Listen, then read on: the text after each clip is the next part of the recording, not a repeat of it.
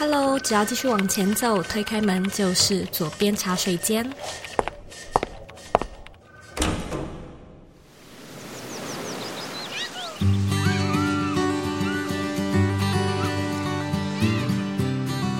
你现在在收听的是左边茶水间第两百六十一集。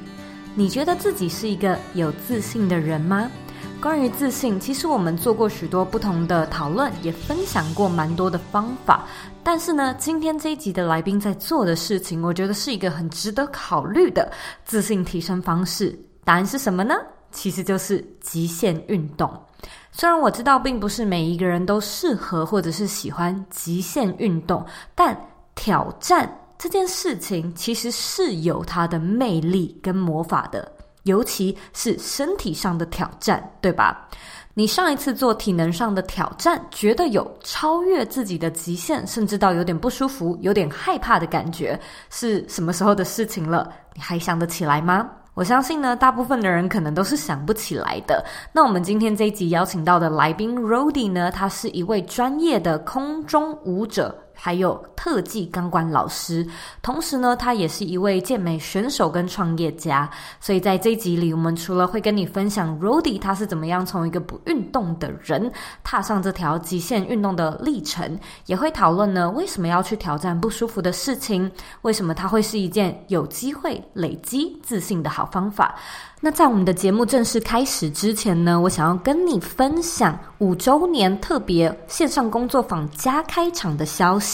在六月的一整个月呢，我们举办了好几场的线上工作坊，跟你分享品牌定位，怎么样去找到你的品牌核心，还有品牌愿景的线上工作坊。不过很多听众跟我反映说，就是真的不小心错过了那些场次，因此呢，我们在七月十九号台湾的晚上一样九点钟。会再特别举办一场，唯一一场的加开场次。这个加开的场次呢，是一样九十分钟的线上工工作坊。如果说你觉得自己在品牌定位这个上面一直非常的模糊不清，邀请你呢来参加我们的实作活动。很多学生上完之后跟我们分享，他们的收获非常非常多，好像看见了个人品牌更明确的方向。所以我相信呢，你一定也会非常的有收获。我们的这个直播场呢，只会有一个场次现场 live 的版本。不过这一次呢，我们就会提供重播，所以无论呢你能不能够 make it，都邀请你呢抢先来报名，因为我们是有限制名额的，限制五百位。所以七月十九号晚上九点钟，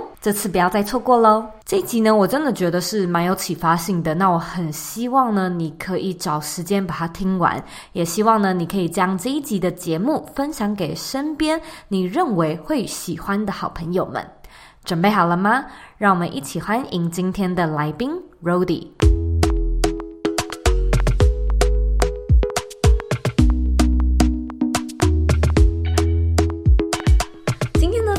开心能够邀请到 Rody 来到左边茶水间。那我们现在呢，就马上来欢迎 Rody。Hello，Hello，大家好，我是 Rody。那我现在是我练特技钢管已经练了大概八年多左右的时间了，对，然后教学大概四年多左右。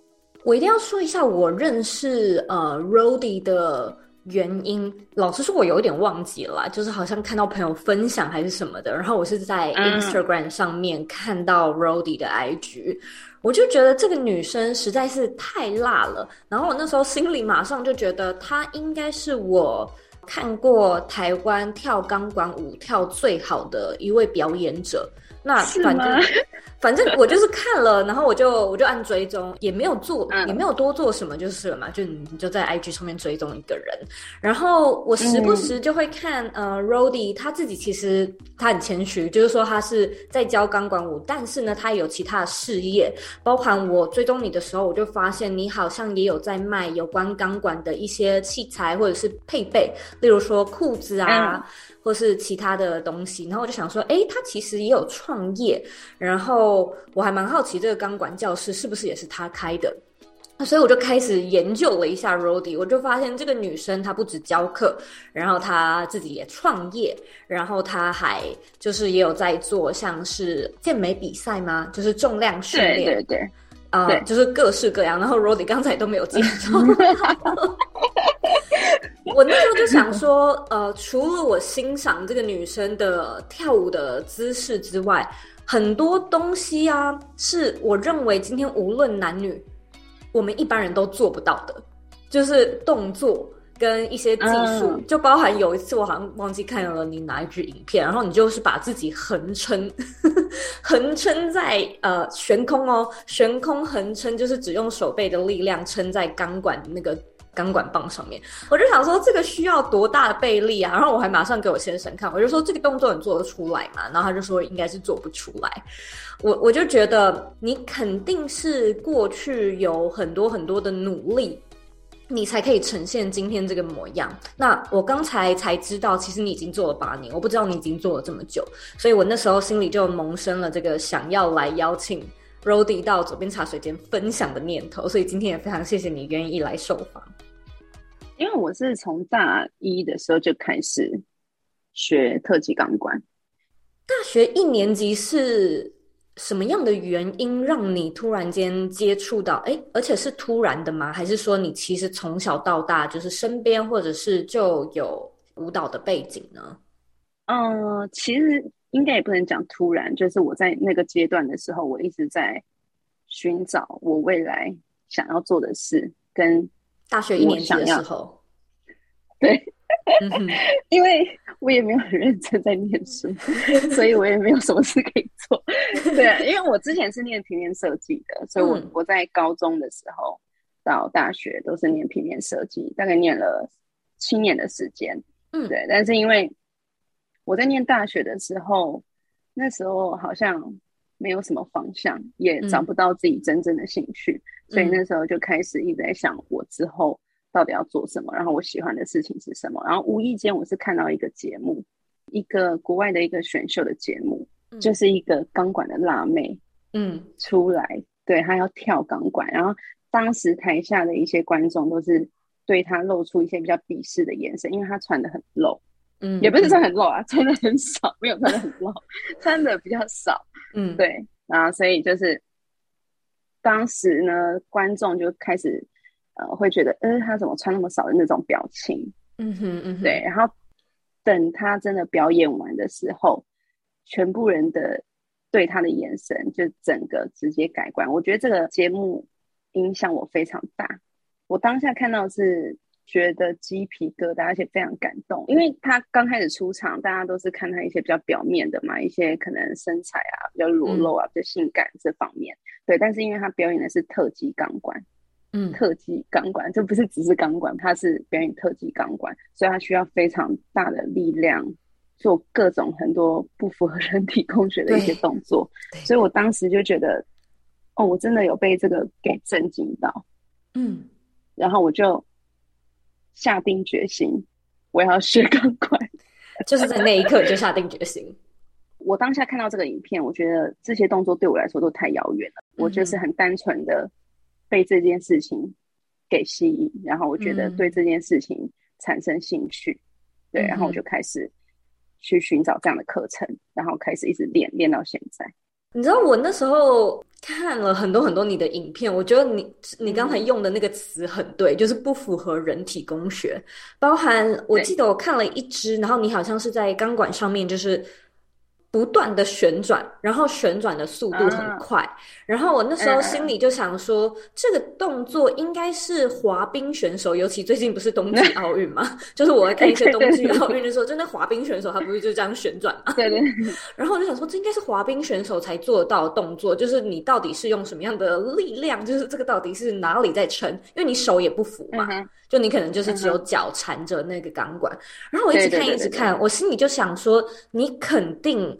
除了练这个特技之外，还有很多其他的功课，uh huh. 例如我们刚才说到的重训啊，然后我猜饮食控制也蛮严格的。Uh huh. 其实这个我觉得基本上就是 athlete，就是你就是运动员的训练。嗯哼、uh，huh. 所以我也想要聊聊看你那时候，嗯，下定决心去学钢管，你做了哪一些学习跟准备，以及那时候像是这样的。学程好找吗？就是在教的老师多吗？教特技钢管的老师非常的少。我在想也是哦，而且八年前，对，在我八年前的时候，台湾只有一间教室。哦，是哦，就只有一间教室，所以你也只能到那一间教室 上课。可是其实，在国外已经非常盛行、非常流行了。嗯，但是因为在台湾，对于钢管这个运动，还是保持着电子花车啊比较污名化的一些，对，比较裸露、比较嗯哼。脱衣秀这种比较，还是有这样子的刻板印象。对，所以在台湾对这个运动还是非常的不太能接受吧，所以还是会比较小众。嗯可是现在已经慢慢在台湾已经有越来越多老师了，可是嗯，还是偏小众啊，因为这个运动毕竟它还是比较极限，它真的可以说是极限运动。对对对对对，你那时候除了练这个，就是去那边上课之外，你自己平日还要做哪一些努力呢？因为练钢管，你不能一直练钢管。我我在想也是，对，钢管是一个非常危险的运动，因为你在上面，它毕竟是空中舞蹈，嗯，所以如果你可能不是非常的专注的话，或者是你的肌力不够、肌耐力不够，那协调不好，那很容易会受伤，不太会控制肌肉啊这些的，就会很容易受伤。所以其实。并不是你今天选择了特技钢管这个运动，你就要一直疯狂的训练，其实是非常难达到的。除非你是一个可能代表国家队去比赛的一些选手，像国外有很多可能是代表，不管是大陆的选手啊，代表日本的选手啊这些的，那他们可能真的会花非常多的时间在练钢管上，可是他们也要花更多的时间在其他的训练，可能协调、爆发或者是重训、柔软度。嗯，对，因为你要做到一些。非常高难度的动作，你的柔软度啊，或者是肌力、肌耐力都要非常的平衡，或甚至是非常的极限的。嗯，要花非常多的时间在做其他的训练，不只是只有钢管。我自己的话，通常我一个礼拜顶多只会训练最多最多大概就是三天左右了，不会再多了。嗯。对，因为你在钢管上面，你的皮肤会有一些摩擦，或者是淤青，会有一些受伤的一些状况。嗯哼，对，所以你也不太可能一直疯狂的训练。像我之前刚开始在接触的时候，因为我整个已经完全对这个运动着迷的时候，然后就一直疯狂的训练。大概我练紧绷两个多小时，我的身上就会有很多的淤青跟破皮，但是。这个淤青跟破皮呢，都是来自于自己的肌力跟肌耐力不足，所以会造成皮肤跟钢管的一些摩擦。嗯嗯，对。懂。如果今天你的身体的素质是达到一个可以真的用你的肌肉去控制，或者是去支撑的时候，其实并不会造成这么多的受伤。嗯，懂。大学一年级之前，就你那时候是有运动习惯的吗？没有。就真的完全是为了这件事情，然后开始上健身房。以前也不是一个会健身的人，呃，顶多就是跑个步而已。所以我是因为钢管我才重训的，因为我在练钢管的时候，我受过非常多的伤。嗯，就有一些动作实在是达不到啊，所以对，因为、嗯、因为你达不到，你就是达不到。其实我刚开始在训练的时候，其实我不太会不太会控制，然后我受了很多的伤。对，所以才开始重训。嗯、呃，那你记不记得你大概花了多久的时间？然后有一个蛮明显的感觉是，哎，我可以做到了一些我以前做不到的动作。大概也要三年以上左右。哇，蛮久的。对，应该是这样讲。我的标准是三年以上，你才会变得你的基础是比较稳定的。嗯哼，嗯哼。如果你今天只练了一年、两年。对我们来说都还是宝宝，因为你的基础都可能还没有那么稳定。当然，你你还是有办法硬做到一些一些特技，是，可是是是很危险的，是不稳定的。嗯哼，你当然也有有办法硬做，对。但是如果今天你要真的感受到你的身体。不一样的话，大概你的钢管基础要训练三年以上的时间，让你的基础非常的稳定。因为钢管它有非常多的动作，嗯，每一个动作你都需要去解不同的技巧。嗯哼，嗯哼，你的头脑要非常清楚，你每一个动作你都要非常的熟悉，他没有办法几天就有办法去变得很熟悉，因为每一个动作有这么多的动作，基础有这么多，嗯、你需要花非常多的时间去记这些基础，也要让你身体有一些记忆。我那时候好像看到你一支影片，你用很短的时间，嗯、可能三十秒吧，就介绍了一点点呃基础，就是常犯的错误还是什么的。然后你好像提出了几点，然后我就觉得天啊，原来还有这些小技巧，就是什么可能什么凹脚背，然后什么呃肚子顶出去还是什么的，就是你一做你就看到那些差异，但是那个动作很细微。就是非常非常小的一个动作，就只是一个角度换一下的感觉。我就想说，哇，这个妹妹嘎嘎真的很多。钢管它其实所有的动作都需要抓到平衡，所以你每一个动作，你每一个角度啊、呃，可能抓的范围，这些都是非常重要的。那我们在教课的时候，也是让学生更快速知道这个技巧应该要怎么快速的可以抓到平衡，然后让你真的很安全的去达到这样的动作。钢管舞应该改变了你人生蛮多元素的吧？你觉得最大的改变是什么呢？所有，所有，对，我觉得是所有，因为钢管它非常需要容忍、忍受。嗯，你在训练的过程中是非常辛苦的。它不是只有累而已，它非常的疼痛。嗯，你一定要有这样子的过程。但是很多学生他们可能刚开始想要来上钢管的时候，他们会第一个问的问题是：很痛吗？或者是很多人对于钢管就是只有一个印象就是很痛。嗯，但是我要说的是，就是当然刚开始你在训练钢管的时候，它一定会痛，因为。你对这个动作不熟，你一定会用很多皮肤去摩擦，不然你没有办法创造那个摩擦力，你会没有办法一直待在钢管上，是就抓不住，对，滑下来，因为抓不住，对，你会抓不住，所以你一定会用你身体皮肤去摩擦，那就很容易会受伤，对。可是它的疼痛的指数其实就是。到那边不会再往上了，最痛就是那样。那你要去忍受，你要去在这个过程中，我觉得对我来说最大的改变啊，就是有办法去容忍、忍受。嗯，你刚才讲的是有点是身体上的疼痛，然后可能忍耐力提高。我觉得应该有很多心理上的吧，可能是当然了。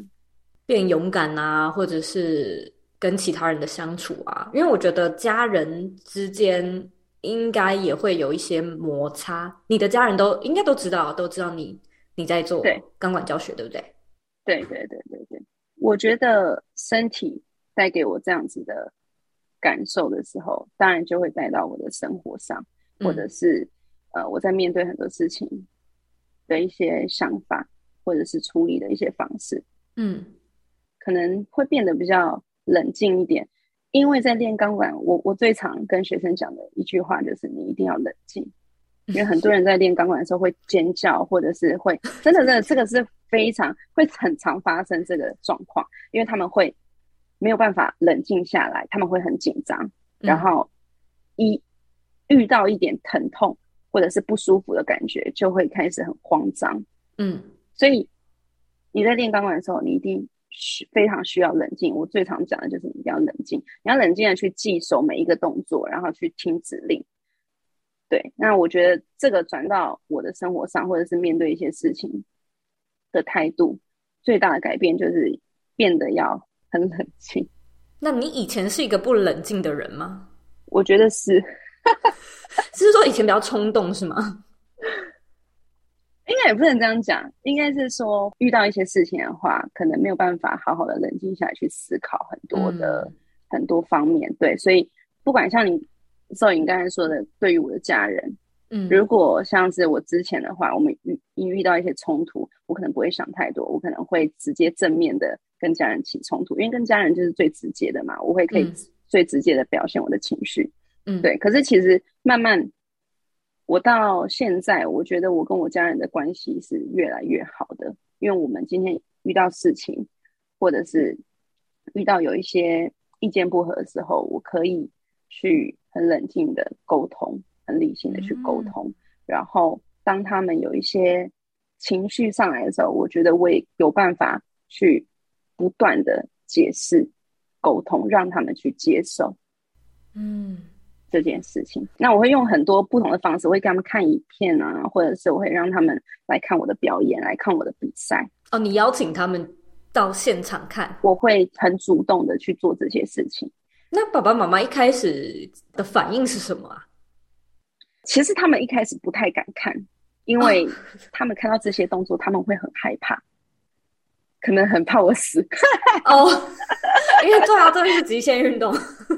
对，所以他们掉下来一些动作，对对，他们看到一些很高难度的动作，他们会吓到，或者是我们可能有一些动作是一些 drop 的动作，要刹车，有一些声音会很刺耳，嗯，他们可能会有一点，呃，会有一点心疼吧，我觉得。可是慢慢的告诉他们，就是让他们理解，然后看一些影片啊，然后慢慢他们就真的有办法。真的去体会这件事情是很辛苦的，然后我也一直很努力在做这件事情，我也一直在这上面坚持，所以其实他们到现在都是非常支持我的。有没有一个 flipping point，就是有没有一个 moment 是你突然间感觉哇，爸爸妈妈真的是由内而外的支持我，嗯、就是认同我来做这件事情。我在我姐姐的婚礼上面，我有很主动的说，我要在我姐的婚礼上表演钢管。你是说这是一个舞台，然后架一根管子在那？对对对对，而且是我自己提议的。那你是唯一表演者吗？没错，你救我。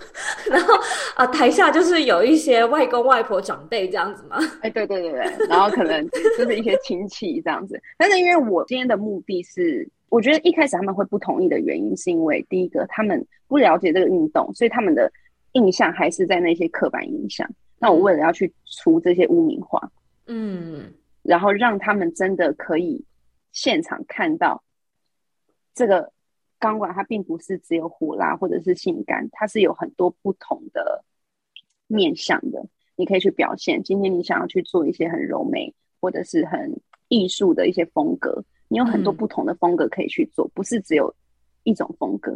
对对，这个我就是在你的 Instagram 上面看到，就是有的时候你会跳的那种，我我甚至可以说很像是有点芭蕾的元素，就是很柔美的。可是有的时候又可能可以用雷鬼来形容吗？就是非常很很用力、比较 power 的那种。就是很多种形式，我的确都看你呈现过。对，就是看你表演者怎么去做这样子而已。所以那时候我就去 在我姐姐的婚礼上面去做这样的表演。但是我觉得这是我跟我家人最重要的一个，他们真正接受的一个时刻。嗯。因为我在表演完之后，我就有看到我爸就是落泪，我当场就是吓歪，赶快跑走。他应该也是很感动。我可以感觉到他很感动，然后我姐姐也是落泪。我那时候开始追踪你，我就把你的 IG 账号也分享给我老公，嗯、呃，就是他是美国人，我就说，哎、欸，你看他叫 Rody，这个女生很辣吧？然后他就说，嗯，真的是辣到喷血。然后他就问我说，但是应该比较少台湾女生会是他像这样他的风格。因为他可能去过台湾几次，他就是觉得可能有点像是我们对于亚洲女生的一些刻板印象这样子。然后我就说，嗯，嗯，呃，现在有越来越多，但或许他刚开始的时候真的是占少数，就是这么强烈风格的女生。嗯、然后包含可能全身都有刺青啊，或者是说大部分的时候，嗯，穿的穿的比较少这样子。然后他就问我说，哎，那你们就是你们。社会是会怎么样看待这样的女生？Uh-huh. 就是对于这样的女生，会觉得她是包的多还是扁的多？然后我就觉得，嗯，这是一个很好的问题，我应该要来问你。嗯，um, 其实我听不太到这样的声音。听不太到的意思是说，直接忽略吗？应该也不是说直接忽略，我我其实真的听不太到，因为我只有在。我在教课的时候，或者是我在做作品的时候，我在表演的时候，我才会呈现这样子的状态。哦，所以你台上台下是有一段差距的吗？我觉得是差蛮多的。真的吗？你会怎么形容台上你跟台下的你啊？我觉得是完全不不太一样，因为我今天如果在台上的话，我要去重新制造出一个新的角色。嗯，所以就是你会有一些人设。对，对对对对。假设今天我在一个可能夜店好了，酒吧、嗯、这种场合派对表演，他们要看到的观众，他们想看到的一可能是比较嗨的、比较多高潮的这种表演，嗯、那我就一定要把自己变成那样子的样子。对，嗯、可是我觉得我也很喜欢这样子，因为我觉得有很多不同的风格，我、嗯、有很多嗯不同的尝试可以去驾驭。我只有在表演有办法去做到，嗯、我当然不可能私底下就是每天都是这样。对，那如果今天又转换到一个不同的。地方哈，假设我在教课好了，嗯、那不是所有的人都他都是喜欢这种风格，那我一定要换不同的风格。嗯嗯，嗯对，所以其实我只有在我工作的时候，我会有很多不同的人设、不同的风格。那我很少会听到这样子的声音，是因为真的接触到我的人，或者是跟我上过课的，或者是看过我表演的。对，他们就是很单纯，只看到我在工作的样子。我觉得蛮好的是，在现实生活中或许比较少这样的声音，可是我觉得网络现在可能也是另外一个我们生活的地方。Oh. 像这个地方，你自己会需要调试心情吗？嗯，当然会有一些这样子的文字。其实我一直以来我都并没有很在意这件事情。嗯嗯，对，我并没有很在意这些文字或者这些舆论的，嗯、对，因为毕竟我一开始就是选择了这个工作，这个工作它也是比较会有比较多的舆论是很正常的，嗯，所以我其实我应该是应该是说我早就已经有这样子的心理建设，嗯，而且我自己知道我自己在做的事情并不是他们表面说的那样的，懂或者是他们看到我的。外表这样子而已，而且我的刺青，因为你刚才所以应该有提到我的刺青，我的刺青也是为了钢管而去做这件事情的。嗯，对，因为我觉得，对对对，因为我觉得，呃，这个在我表演上面是加分的。我觉得这个就会让我想要聊聊看你的职涯。因为你为了这个职涯，其实做蛮多的努力，嗯、包含你可能嗯、呃，为了他就是去改变自己的形象，然后你为了他，嗯、因为你也你喜欢，所以你想推广，那你开始推广，你可能也就开始授课这样子。其实我。知道你刚才说八年前就只有一间教室嘛，所以台湾是非常非常小众的。那你自己从一位嗯、呃，可能自己跳开心，然后到开始去表演，开始去教课，就是你是怎么样去推广？你是怎么样去接触新的客群？你怎么样去经营你的这个职涯跟这个品牌呢？嗯哼，当然一开始我也会觉得有一点担心，因为这个是比较小众的。但是我觉得，虽然这个市场很小。如果我真的很喜欢这个工作，我就一定要去创造这个市场的需求。这个市场虽然很小，就是我们表面上看到它就只是特技钢管，你要去学这个运动。但是我在接触的很多学生，或者是很多人想要去上这样的课程，并不是他真的想要练到怎么样的程度，或者是他想要当一个选手，或者是他想要当一个老师。其实很多学生他们来上钢管，他只是想要。有一个抒发的地方，或者是平常他没有办法展现，可能很性感，或者是很不同面向的优雅。对对对对，狂野的。对，或者我遇到的很多的学生，他们今天想要来上课，很多都是为了真的想要找到一些新的开始。所以我们在教课，并不是只是单纯的教。钢管这件事情而已，因为我们还在上课的过程中，需要去鼓励学生去做到这样子的动作，或者是去让他们感觉到有安全感，然后让他们有办法去真的去释放啊，或者是去做到这样子的比较性感的自己，因为有些人他会觉得很害羞，他会有点不太敢尝试。那你有没有什么印象比较深刻的学生的故事？嗯、就是他们的改变，或者是他们曾经跟你分享过的心情 feedback 呢？我们学生不管有很多族群，妈妈或者是家庭主妇啊，或者是上班族啊，或者是工作狂啊，就是各种，嗯嗯嗯，或者是学生找不太到方向的，这就是一个社交的活动，然后让他们都有一个共同的一个兴趣。呃，像我有一个学生，他体重蛮重的，嗯，所以他其实是在 IG 上面就是密我，告诉我他的一些状况跟他的一些自卑感。对，然后他不知道他有没有办法真的来上课，是不是要有一些条件？嗯，那我就会跟他讲说，就是直接请他过来。其实我刚开始会看得到他的一些自卑，嗯，因为他可能会觉得自己的身材啊，然后他会觉得很丢脸，嗯，对，所以呃，我会在旁边就是不断的讲一些干话。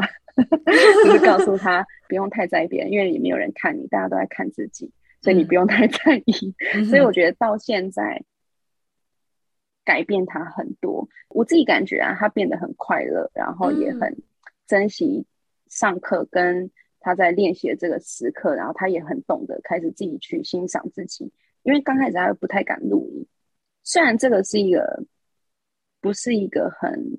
激励人心的一个事情，但是我觉得这样子小小的改变，我觉得其实是可以改变他的一生。嗯嗯。再来是像这有一个学生，他其实是有产后忧郁，是非常严重的。嗯，对。但是他接触了这个运动之后，可以感觉到他真的找到他人生的方向。他也开始，并不是他的生活只有在家庭里面。嗯。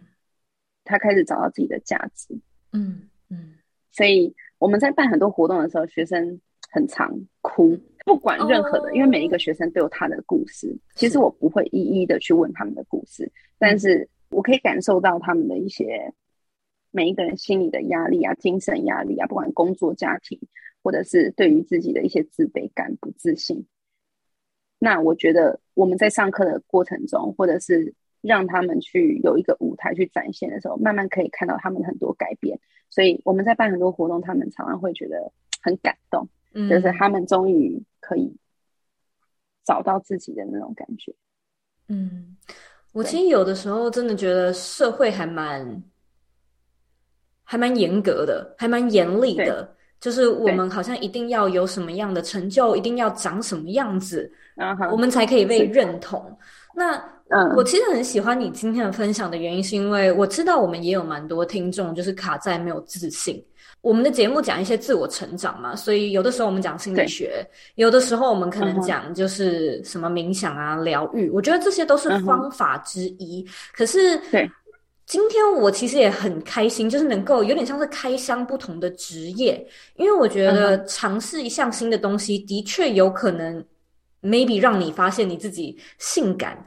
漂亮、有能力、很 powerful，或者是很专注在自己的的那个一面，那那个这样的尝试，或许就是一个重新建立你的价值跟自信的一种方式。所以，除了我们平常讲到的那些，你可以自由书写啊，你可以看书啊，你可以去登山啊，你或许也可以试试看来跳钢管。对，我觉得是一个很好的运动。我那时候看了你你你的影片之后，我就一直在想，我要不要试试看？可是就是一直都没有真的去做这件事情。或许啦，或许下一次会真的时候，你你你真的要要试试看，因为我觉得是很开心的。我觉得当当你在做到一些动作的时候，然后当你真的很大胆的去做一些事情的时候，我觉得反而你会真的你的心灵上。你不管是心灵上还是外表，对外表的改变当然一定是会有的，嗯、但是我觉得在心灵上面会有很大的疗愈跟成就感。嗯，我觉得那个你知道，我们有的时候会跟学生讲说，要怎么找到你自己想做的事情，然后有一个我常常讲的元素是去寻找你闪闪发亮的时候。然后我自己不是说超级无敌职业的选手，嗯、可是我会我会滑冰，就是我刚才说那个冬季奥运，哦、就是我还蛮喜欢溜冰的，冰上的溜冰。嗯、然后我觉得在那个当下，嗯、我可以感受到自己就是在闪闪发亮。就你在做这件事情的时候，你那个速度啊，或者是你在旋转啊，你在滑雪的那种时候的那种快感。然后我记得有一次，我我对对，对你这样讲我也觉得好像是哎，对对对，就是有有一次我就看到了你的某一支影片，然后你好像也是就是旋转很快，就我刚刚说那个旋转很快，啊、在钢管上面旋转很快影片，然后你的下面的 caption 好像就打说，对呃，钢管是一个可以让你跟自己独处，然后感受到自己闪闪发亮，就是它是一个神圣时刻。就是非常对对对 sacred，你自己的一个疗愈，或者是对对对对对对，感受到全然自我的时刻。哎，真的，我觉得这个形容的非常好，因为真的就是这样。就是当我在练习的时候，或者是表演的时候，其实是很，虽然你们在在看的时候会感觉好像很澎湃，但其实我在里面，我会觉得就是跟自己相处的那种感觉。嗯，嗯，没错，就是这是你自己，甚至是说它是一个。你跟自己很私密的互动，对，而且我觉得在这里面，我觉得会很宁静，可以想很多的事情。嗯，不管你想不想，但是我觉得你在这个当下里面，你也会觉得很平静。嗯，对，因为就只有你跟钢管，你没有其他人，不需要顾到其他人。我最近就是因为因为我现在帮密西根嘛，就是有蛮多雪地类的活动，嗯、然后有认识一些。嗯可能滑雪或者是 snowboard 蛮厉害的人，然后他们都说那种心流的感觉产生在速度达到某一个层次，跟你自己很专注的时候，然后那个 moment 反而很安静，嗯、就像你刚才说的很宁静，可是你的速度超级无敌快，对，然后你然后你又很专注，可是你就是内心一抹平静，我觉得这是一个非常神奇的感受。就是也很希望，对，很神奇，对对对，你就觉得，可是我也我也我也可以，我也可以完全可以理解。因为速度越快，你越需要宁静的感觉，嗯嗯，你才有办法速度更快。就希望每一位听众。有机会都可以体验一下这种感觉。那我自己还蛮好奇，因为我认为 Rody 你算是一个风格很强烈、很鲜明的人。就是一般而言，我们我们可能普通人看到你都会说：“哦，Rody 很特别。”可是我想要听听看，你觉得你自己特别的地方在哪里？或者是你觉得你自己有没有什么样的超能力是你与众不同的地方呢？我觉得最重要的地方就是我会。持续的一直做这些事情，就是持续。嗯，我觉得持续应该就是最特别的地方，因为我觉得很多，嗯，不管是很多年轻人啊，或者是可能一些刚开始要出社会的人，他没有办法找到自己的方向，或者是甚至他可能找到一些他的方向，但是他没有办法持续。我觉得持续是很重要的，嗯，就是持续就是自律。对，我非常的认同。今天非常谢谢你到左边茶水间做分享。现在呢，我要来问你最后一个问题：你认为的理想生活是什么呢？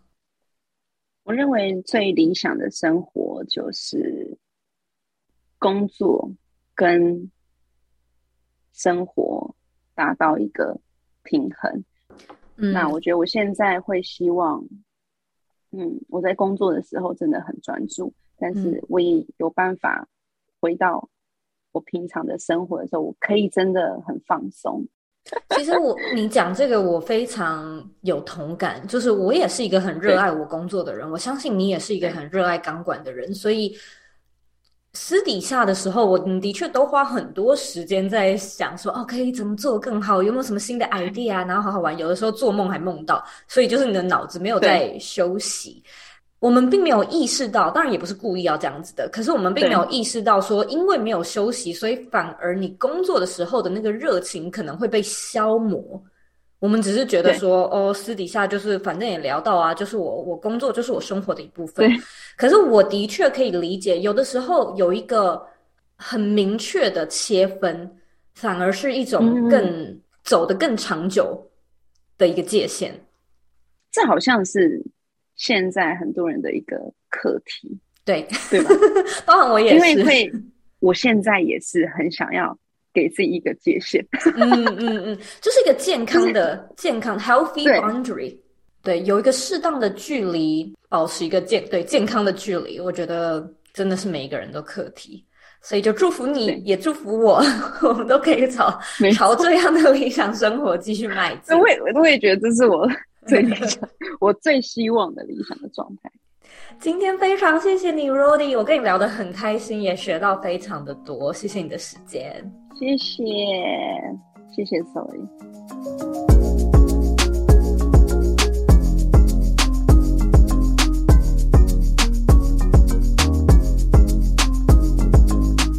重点整理一，Rody 表示自己在特技钢管的这条路上已经学了八年。他在大学一年级的时候开始学习，契机呢，则是因为无意间看到了一场钢管表演秀，在短短三分钟内呢，就被深深的感动，也改变了他对钢管的想法。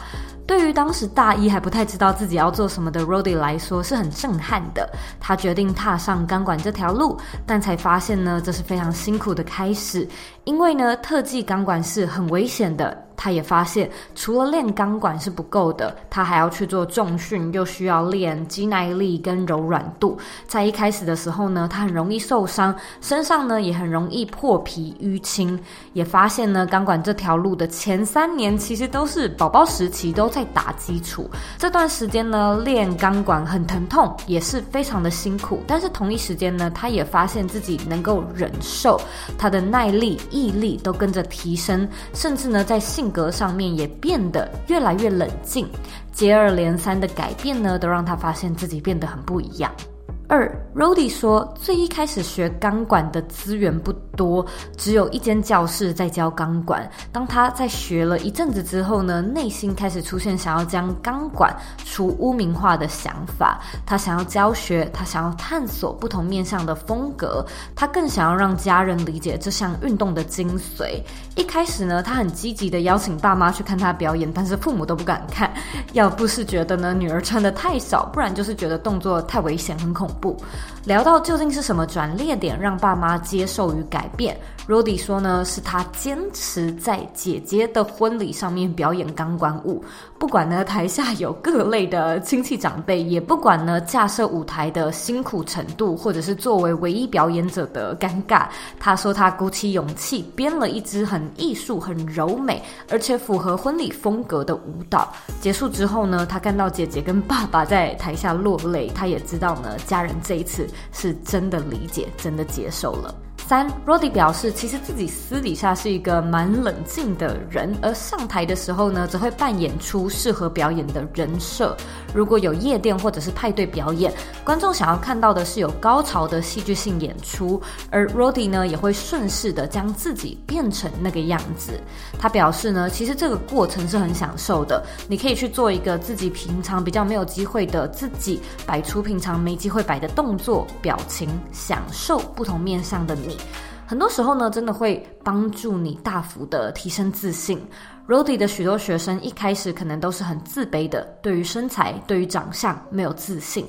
但是透过练习跳舞跟运动，然后看见改变，他也发现学生变得更快乐，甚至变得更懂得欣赏自己。这个其实就是自信建立的过程。非常感谢你今天的收听，这一集的来宾是不是很启发人心呢？我真心很推荐呐、你可以去追踪一下 Rody 的 IG 账号，不止很养眼，也很激励人心。那我也很喜欢我们聊到的建立自信，其实是一个去寻找你闪闪发亮的这个过程。你现在在生活中有没有给自己闪闪发亮的机会呢？不要去管说别人是不是不给你这个空间，不给你这个机会，而是你自己。有没有去创造这个机会，给自己这些空间，让你呢能够进到自己的 flow 里面，享受那一股前所未有的宁静，并且沉浸在与自己的相处当中。如果说呢，你能够真心的享受自己的陪伴，相信呢，你一定也会越来越有自信。祝福你。